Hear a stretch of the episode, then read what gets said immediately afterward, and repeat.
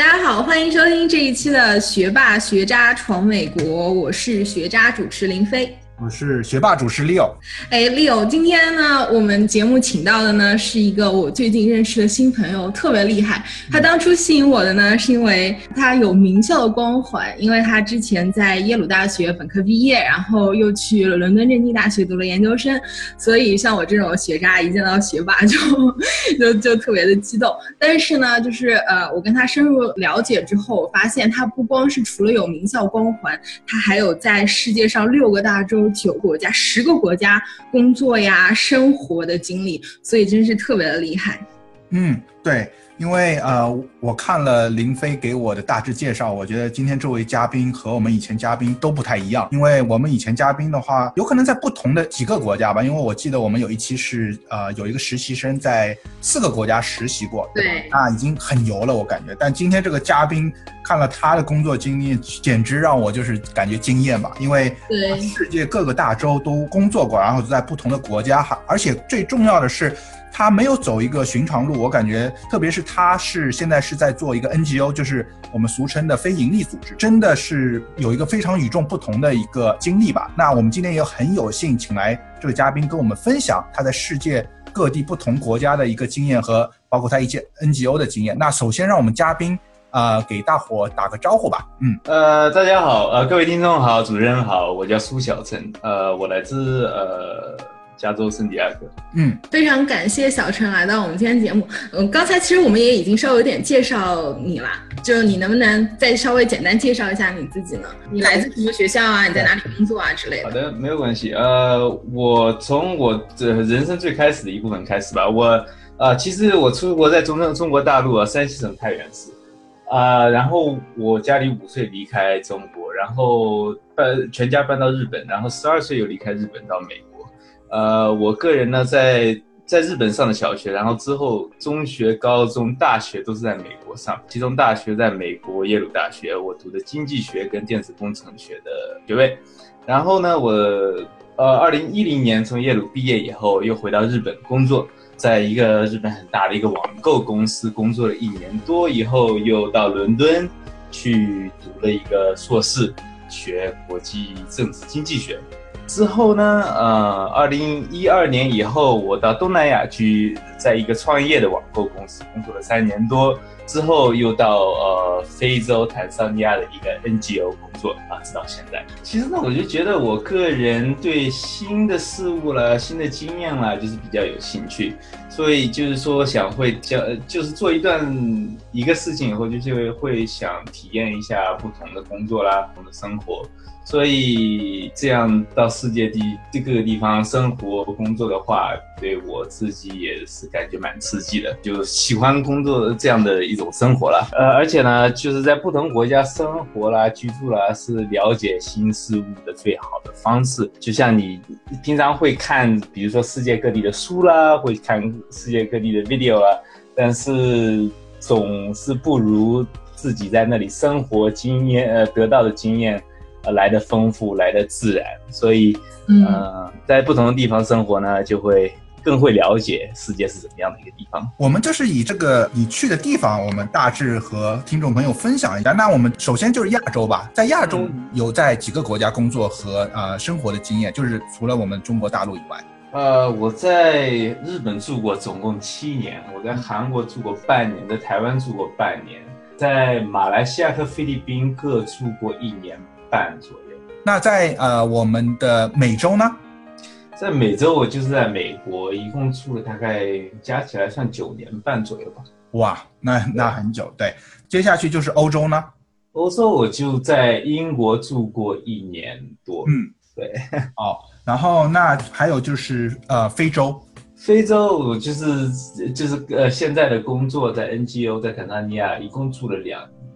两年，对，然后是大洋洲，我在澳洲住过半年。然后我们前面在啊，我们节目之前聊天的时候，然后小陈也分享，他刚刚是从南美洲去了好几个南美洲的国家，是吧？就是前一个月左右一直在南美旅游，这样大概去了七八个国家左右吧。哇，就感觉好像这个世界除了南极、北极、北极，你还没有去过其他洲，都被你跑遍了，是不是？呃，还其实还没有了，现在大概算起来，大概也去过八十多个国家。呃，全世界有一现在有一百六十一百七十多个国家吧，我想，所以还有一半以上没有去，很可惜。就一半的地方已经被你打卡了。对，但但是林飞他不只是打卡，他是住。那我像我们这样短途旅游，有可能是打卡游，但是现在小这样的话，真的是很不一样。因为我们节目叫学霸学渣闯美国，那我们今天这个有可能是闯世界了，让我们。用小陈的视角跟我们分享一下他去闯世界的感觉，我感觉我们节目又就更高国际化了，有没有？对。然后我个人很好奇，因为从你的经历来说，美国耶鲁大学这是就是常春藤里面非常有名的学校，对吧？然后呃。当时是怎么样会去耶鲁大学，然后去读了经济学和电子工程？其实也不能说是具体的人生或者是生涯规划规划了，就是说当时自己进大学的时候也没有决定自己是什么专业。我是到了大学，一般来说像很多长春人大学都是你大学学了两年以后才去选专业，像我个人也是这样。所以在大学的一二年都没有专业，就是大家有什么必须课啦，都是大家去上，所以就是会有不同的了解，不同的专业啊，要学什么样的东西。然后我个人呢，就是两年后也说实话也不是很肯定自己想做什么，然后就觉得经济嘛，将来要用到这方面的知识的行业会很多。所以，如果学经济，就是说以后选行业可能选择性要比较大一些。相比来说，比如说你要学工程的话，这样将来就去当工程师，其实没有什么太多的选择。所以像经济就不会有这样的问题。你要是，呃，你学经济不一定必须要去做什么经济学家啦，做分析师啊，你可以到大公司里做管理啊，都可以。所以，呃，选择性比较大一些。所以我就学了经经济。呃，电子工程学呢，其实也是我父母希望我学这一方面，所以，呃，我就随着他们，然后第二个专业就选择了电子工程。啊，其实我在大学以后也没有做这方面的工作，所以。基本上也就是废掉了。你之前提到说你在耶鲁大学毕业之后有去日本的一家公司工作，对我很好奇你在那边工作的主要内容是什么呢？我我工作的一个公司，这叫做乐天，乐天株式会社是日本最大的一个网购公司，就是像美国的亚马逊啊之类的比较相像的一个，对，就是做这方面的工作。然后我个人呢，在公司里面是做国际事务。就是我当时进入的时候，他们公司要拓宽这个国际上的事业了，就是在各世界各国开这种分公司，也同样做网购的，不过就是在不同世界不不同国家去做。所以我有一段时间在负责，就是他们当时在中国要开一个子公司，所以我就是负责在这方面做一些事。对，因为乐天是一个非常在亚洲范围内非常有名的那个。电商，然后一个商商城吧，然后对，当时我觉得在，特别是在韩国、日本非常火，就是说很多人去韩国旅游一定要去乐天商城，然后去买买买。我觉得中国对中国游客来说吸引力非常大。那当时你在这个乐天的工作里面有没有就是接触到到不同国家一扩展？因为你当时提到到很多东南亚的国家去工作过，是不是也因为这个乐天的这个？这个机会呢？对，说实话，就因为我硕士毕业以后又到东南亚去做网购，而我可以在东南亚做网购，其实也就是因为我以前有在网购，就像在乐天有工作的经验，所以他们觉得哦，这个不是零经验来做这个电商这种工作，所以以后就是之后到东南亚工作的这个也是因为之前在乐天有过经验所赐，所以才可以的。对，嗯。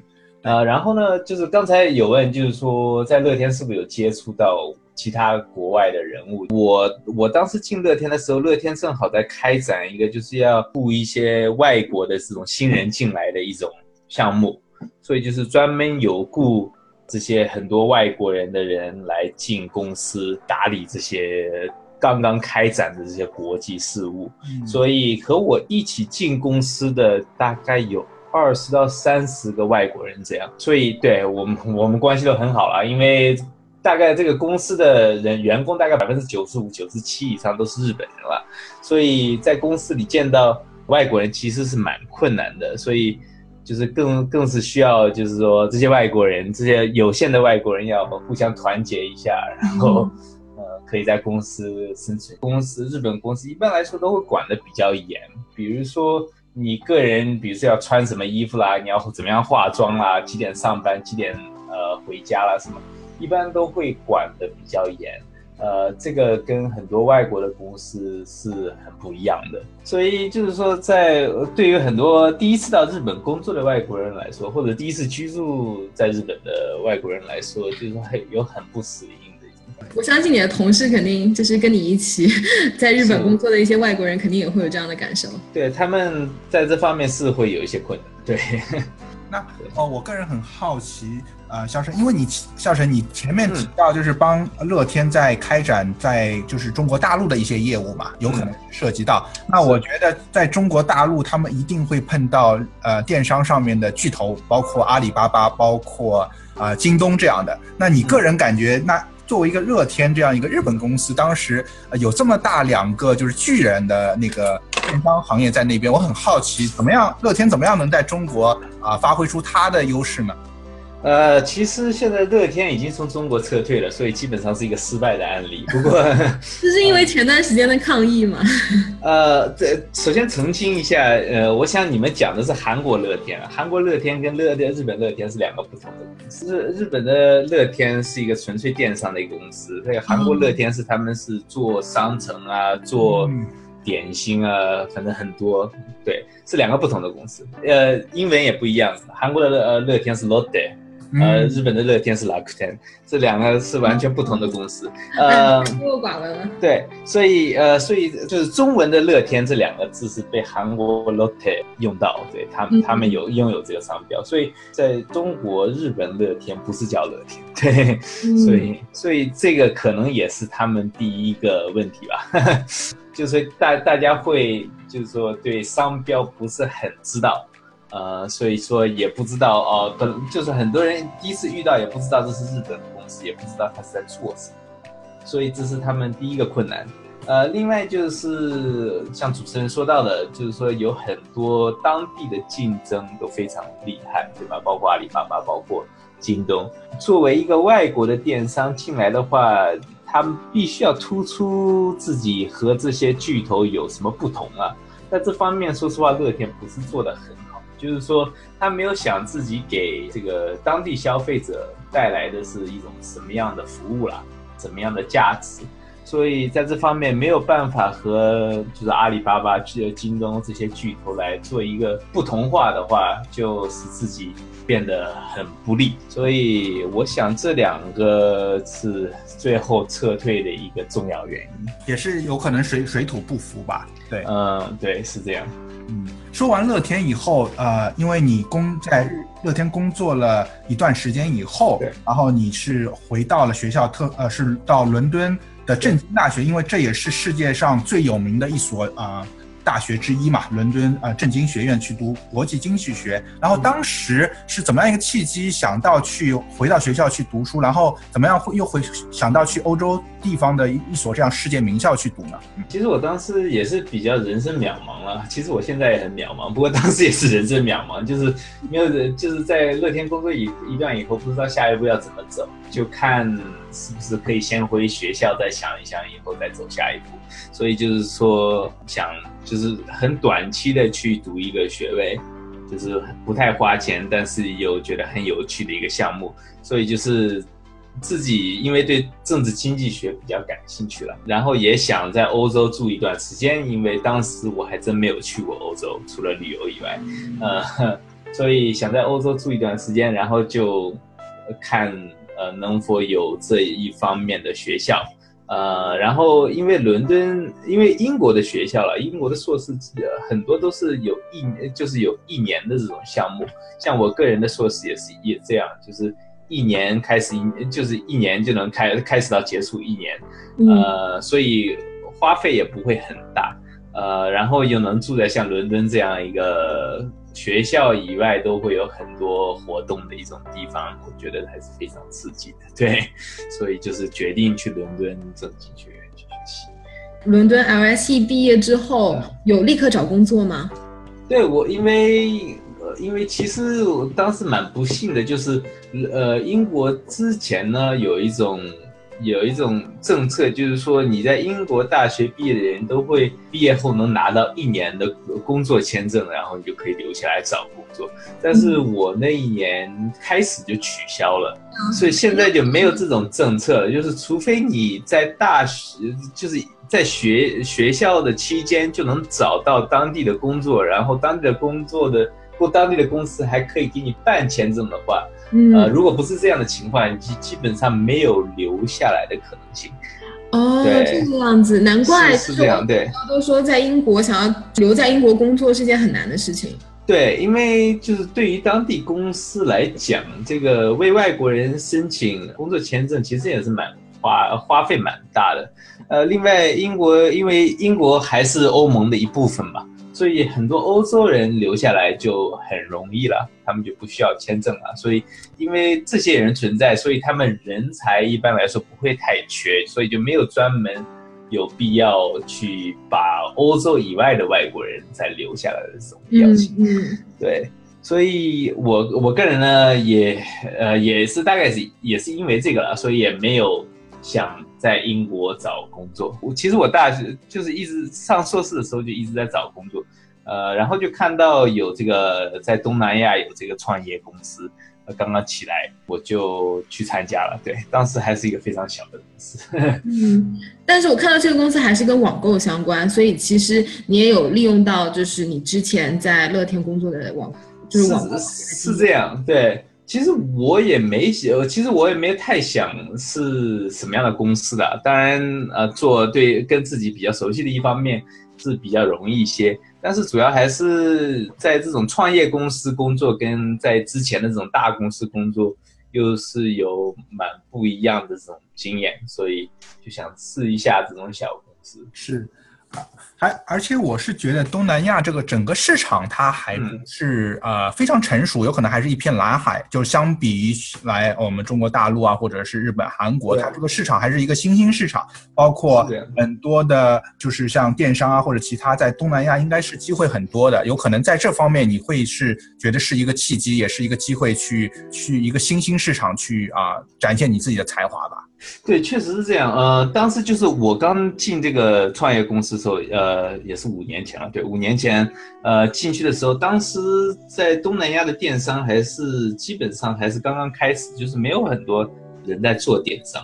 然后当时就是说，使用网络或者使使用网上购物的人口的比例也是占总人口的比例非常低，所以还是一个非常刚开始的这种。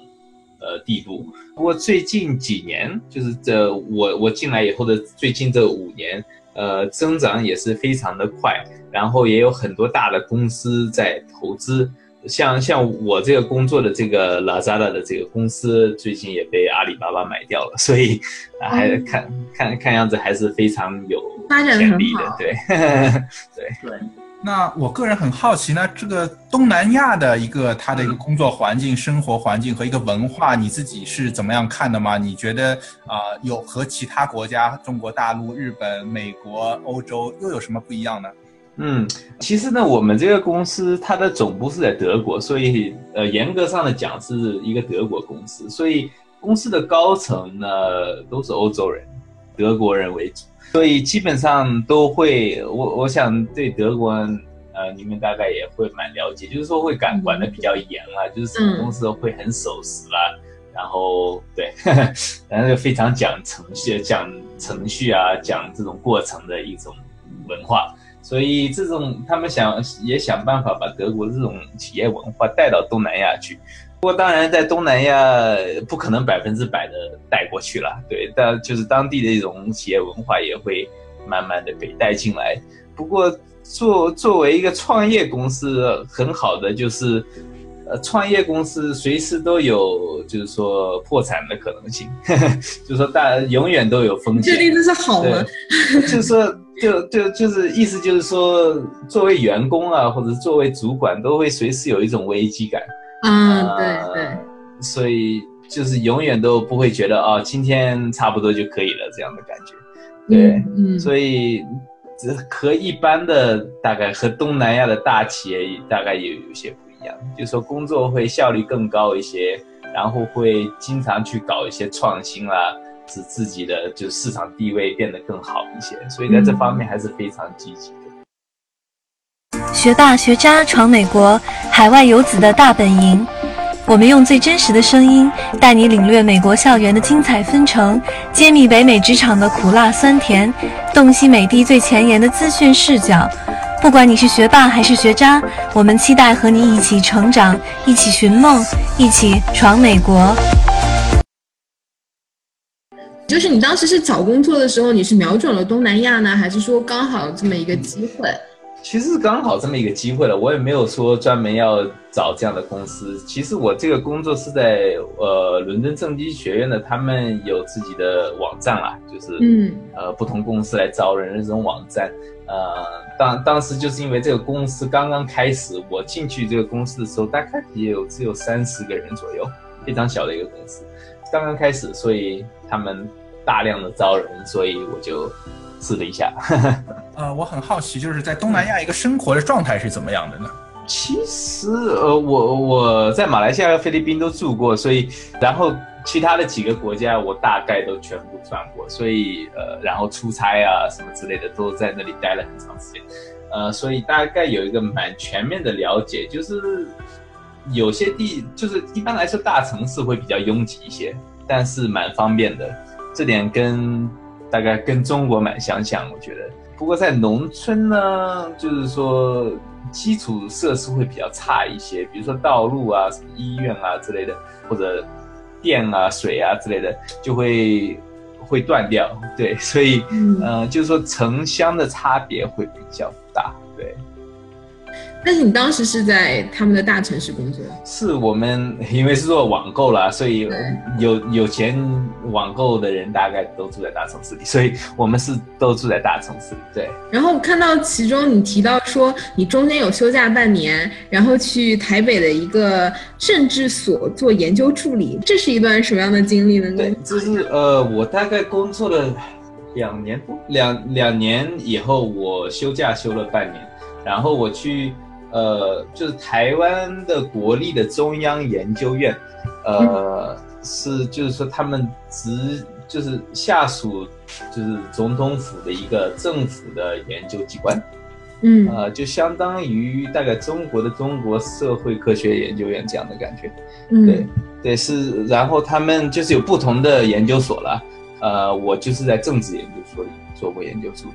然后就刚然后在 LSE 学到那个专业就是有连接，是，对，是有连接，对，呃，当时主要的工作就是，呃，我想做研究，哪里都比较相像，就是帮助教授写文章之类的，对，对。哦，对，我有看到过，就之前你有发给我链接，是你在呃在那边做研究助理的时候写的一些文章，是吗？呃，对我是啊之类的。也，呃，对，就是我，因为在那里就是做不同的研究了，然后就是跟教授一起发文章，大概我也发表了四篇左右吧。嗯，文章，对，对。那说完在台北工作啊，那小陈你又回到你原来这家创业公司继续工作嘛？是的，对我又在那里工作了一年半左右。那一年半以后，好像你就是就是又开始寻找一个新的机会，而这个机会就是现在你在做的这个 NGO 组织，在啊东非的坦桑尼亚做一个志愿者的活动。对，也也就是我刚刚辞职的一个工作。对，已经结束了。对，我已经结束了，上个月已经结束。对，因为因为上上个月已经结束，对，所以说才有时间去南美啊，对，国家走。对，呃，很多小伙伴会很好奇，就是做呃 NGO。因为嗯，在美国实际上做非盈利的一个机构，实际上是很多人在做的。因为美国在这个 NGO 非盈利的组织还是比较成熟的。因为最有名的一个项目叫 Teach for America，就是有可能是中国现在有也有一个叫啊美丽中国。实际上在就是 Teach for America，它这个模式已经非常成熟了。然后包括像小陈做的这个，也是一个非常大的一个 NGO。实际上，在美国很多呃人会去做 NGO 的一个组织，包括呃像。很多我周围的一些美国人，他们也是非常愿意去做 NGO，所以这个实际上对于我们闯美国的中国人来说，呃，有一些很难理解。本身的概念就是说，如果你是一个名校的毕业，然后你有很强的一个啊技术背景，那有可能就是去一个大公司工作，因为我们不会去想到啊一个非盈利的呃地方去工作。但是在美国实际上是一个很普遍的，但这个话题有可能是一个比较大。那我们有可能在下一期节目，因为小陈的故事实在是太丰富了，所以说我们在下一场的呃想叫小陈回场，然后让我们具体分析一下当时是怎么样有机会去到东非去做这个 NGO。因为我觉得像这个非盈利的这个话题是比较大，而我们以前在节目中也没有具体讲过 NGO。正好那小陈有这个机会的话，我们会请他在最近的时间返场，让他我们分析一下，哎，NGO 在美国到底是一个组。怎么样组织它到底会给我们带来怎么样的机会？怎么样去用 NGO 的方式去让更多人生活的更好？这样子，对对。所以，如果大家对非营利组织 NGO 或者说对东非坦桑尼亚感兴趣呢，就千万不要错过我们下一期的节目。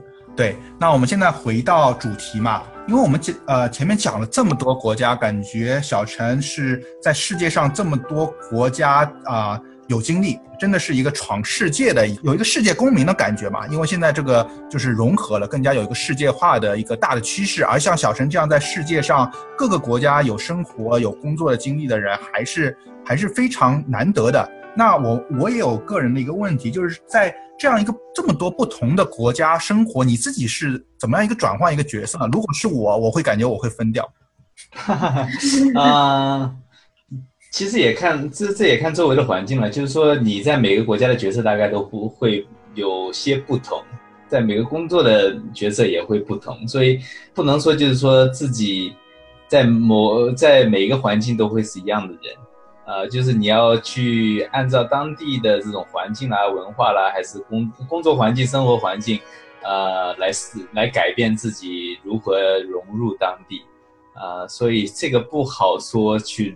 就是说，每个地方融合的方式都会有一些不一样。就是如果到了一个新的环境，你有什么呃方法可以教给我们大家，就是尽快融入当地的生活呢？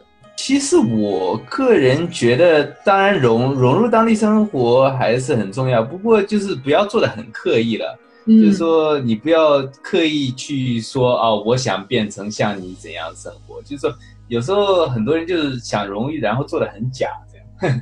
就是说。呃，就是让别当地人会觉得啊，这个人就是为了想跟我们拉近关系而做这些事情。他其实他根本对这种东西很无所谓，所以所以就不要做的很刻意、很死板。其实自己只要。尽量做好自己就可以了，就是你是什么样的人，就真真实实的把它表现出来。可能就是保持一颗好奇心嘛。就如果说当地有什么特色的东西，你也可以去尝试；有什么特色的食物，你也可以去试一试。但是同时保持自己的独特性，因为你自己本身就是来自不同的文化、不同的背景，不一定没有必要就是一定要像当地人那样跟他们一模一样的生活。你也可以有自己的特殊性。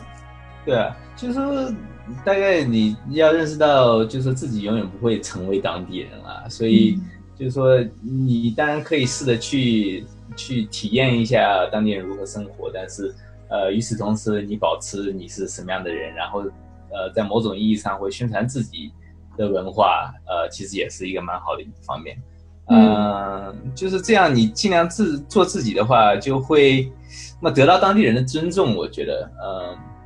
因为你没有去过分的去就是迎合他人，而你是保持你自己，而得到尊重以后，就会更容易呃更容易就是以平等的方式被当地人接受。嗯，我觉得这个其实是最重要的。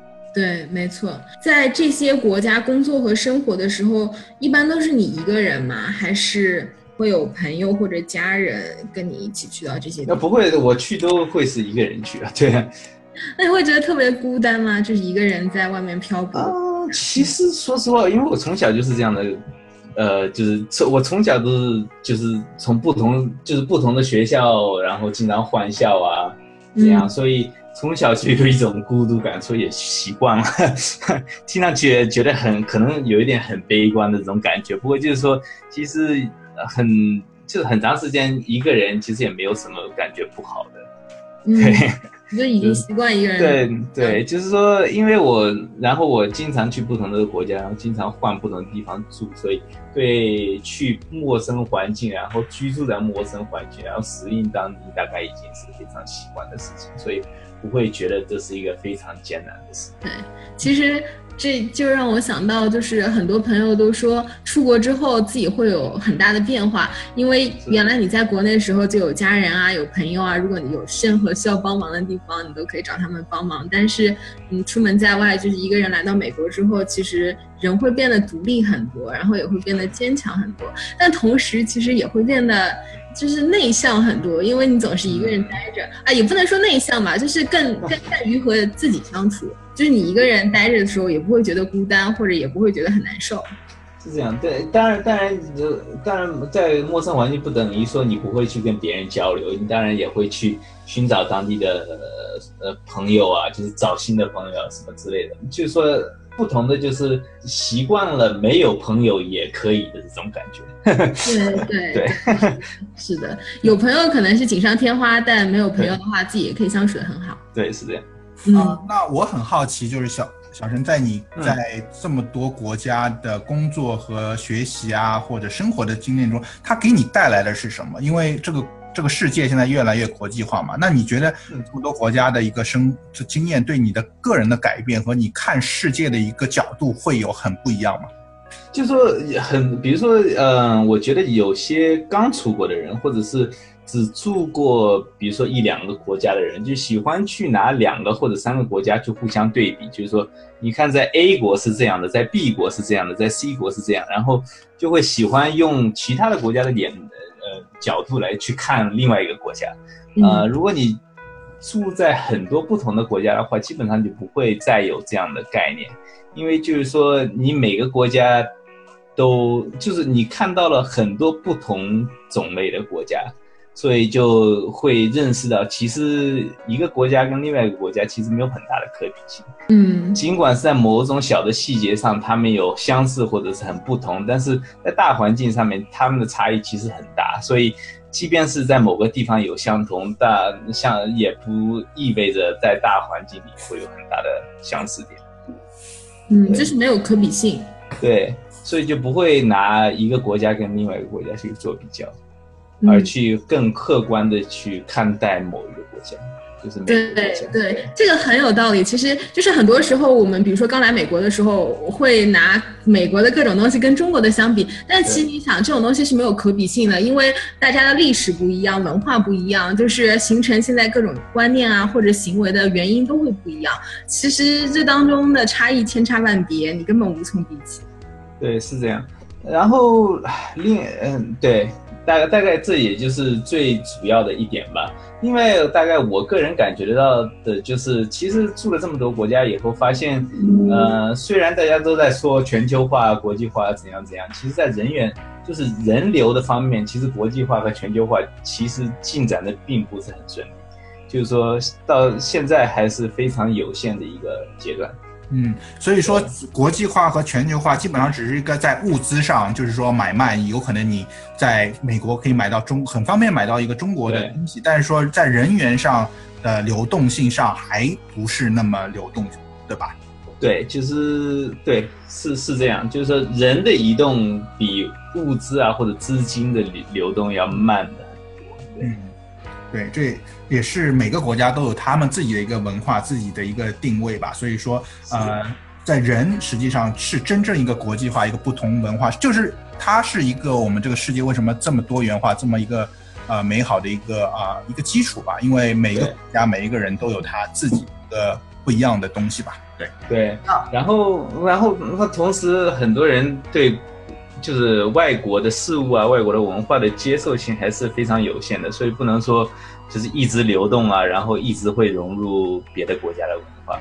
就是说，在这方面，呃，因为大家的接受能力还是有限，所以对新事物到某种程度上就会有一定的排斥。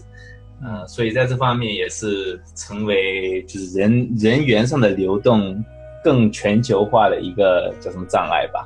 嗯，就还没有形成一个足够。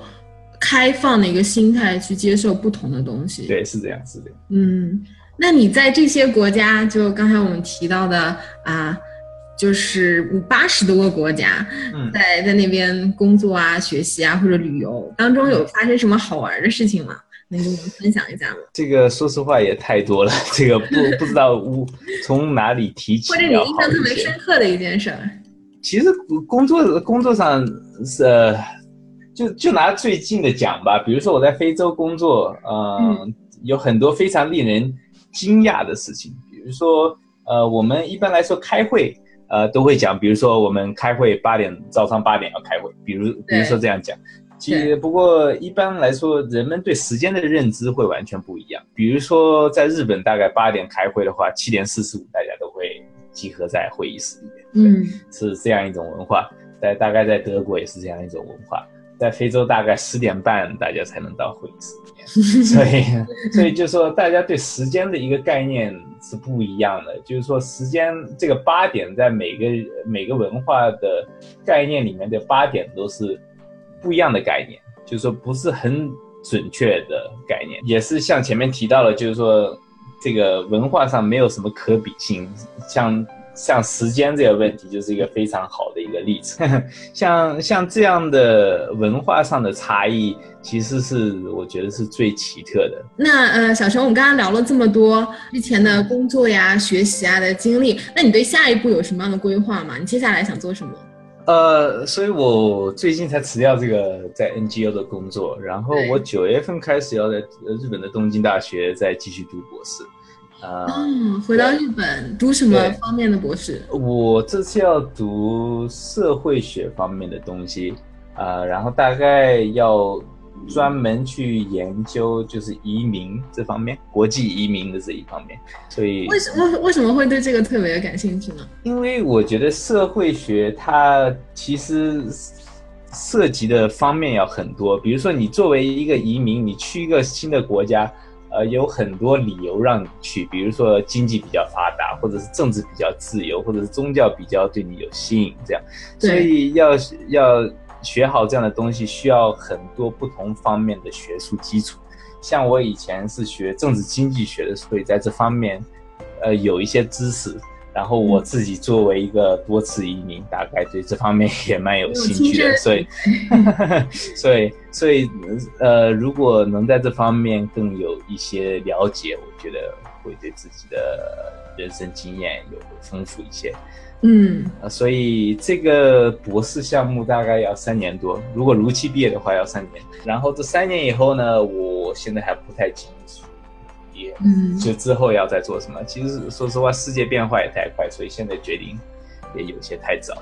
对，所以现在即即便是现在决定了，可能三年后又会要有变化，所以还不如不做决定，先走一步看一步。你对你的人生是没有一个非常具体和明确的一个规划的，是吗？就是你你并不知道你的下一步具体会做什么。可能要看当时的情况啊，或者机遇，然后再对，因为我觉得大家都应该是这样，对，因为就是比如说现在呃有很多工作岗位因为比如说机械化而消失，对吧？所以这个说不定几年后，比如说现在我想做的工作，当时已经没有了，这样的这样的可能性也有，所以还不如就是以先看一看有什么样的机会。然后再通过机会来，通过有能力达到的机会来选择自己可以走什么路。对，但是呢，要是要住在什么地方，我觉得我个人还是喜欢住在大城市里面。可能在非洲的两年 也让我认识到，还是住在大城市要比较方便一些。所以不管到哪里，可能还会住在城市。对，今天听了小小陈这么多的一个感想，我觉得对我们每个学霸学渣都有借鉴意义，因为他作为啊一个真正的世界公民嘛，感觉到世界这么这么多国家去看过、走过、生活过，我觉得他的一些经验对我们也有帮助。因为我们的节目是学霸学渣闯美国，实际上“闯”这个字是关键嘛。那小陈今天给我们节目带来一个闯世界的一个很多想法和经验，我觉得啊，我们都受益匪浅。对我当时就是第一次了解到他的各种啊生活啊或者工作的经历之后，我就觉得他真的是在过我想过的生活，就是可以去 各种不一样的地方，然后体验当地的文化，做很多新鲜的、有趣的很多事情。我我觉得这相我相信也是我们那个很多听众心里面想过的一种生活吧。那我们今天就。呃，如果听众朋友们有什么问题，也可以发到我们后台，我们也可以联系到小陈让他回答。但是我觉得今天也非常感谢小陈啊来我们节目做客，分享他啊作作为一个超级学霸，然后在世界各地的一个闯的经验吧。对对对，非常谢谢小陈参与我们的节目。好的，呃，也感谢两位主持人，感谢各位听众。对，那呃也做一个预告吧，因为我们也会请啊小陈返场啊，在下一期节目中，以在以后的节目中跟我们分享他在一个呃非洲做志愿者的一个工作，然后分享一下他对一个呃 non for profit 就是 NGO 在美国的这个非盈利组织到底是一个怎么样的形式，我觉得很多听众朋友也应该会很感兴趣。那也是做一个预告，这就是我们这期的学霸。学渣闯美美国，感谢大家的收听，收听再见。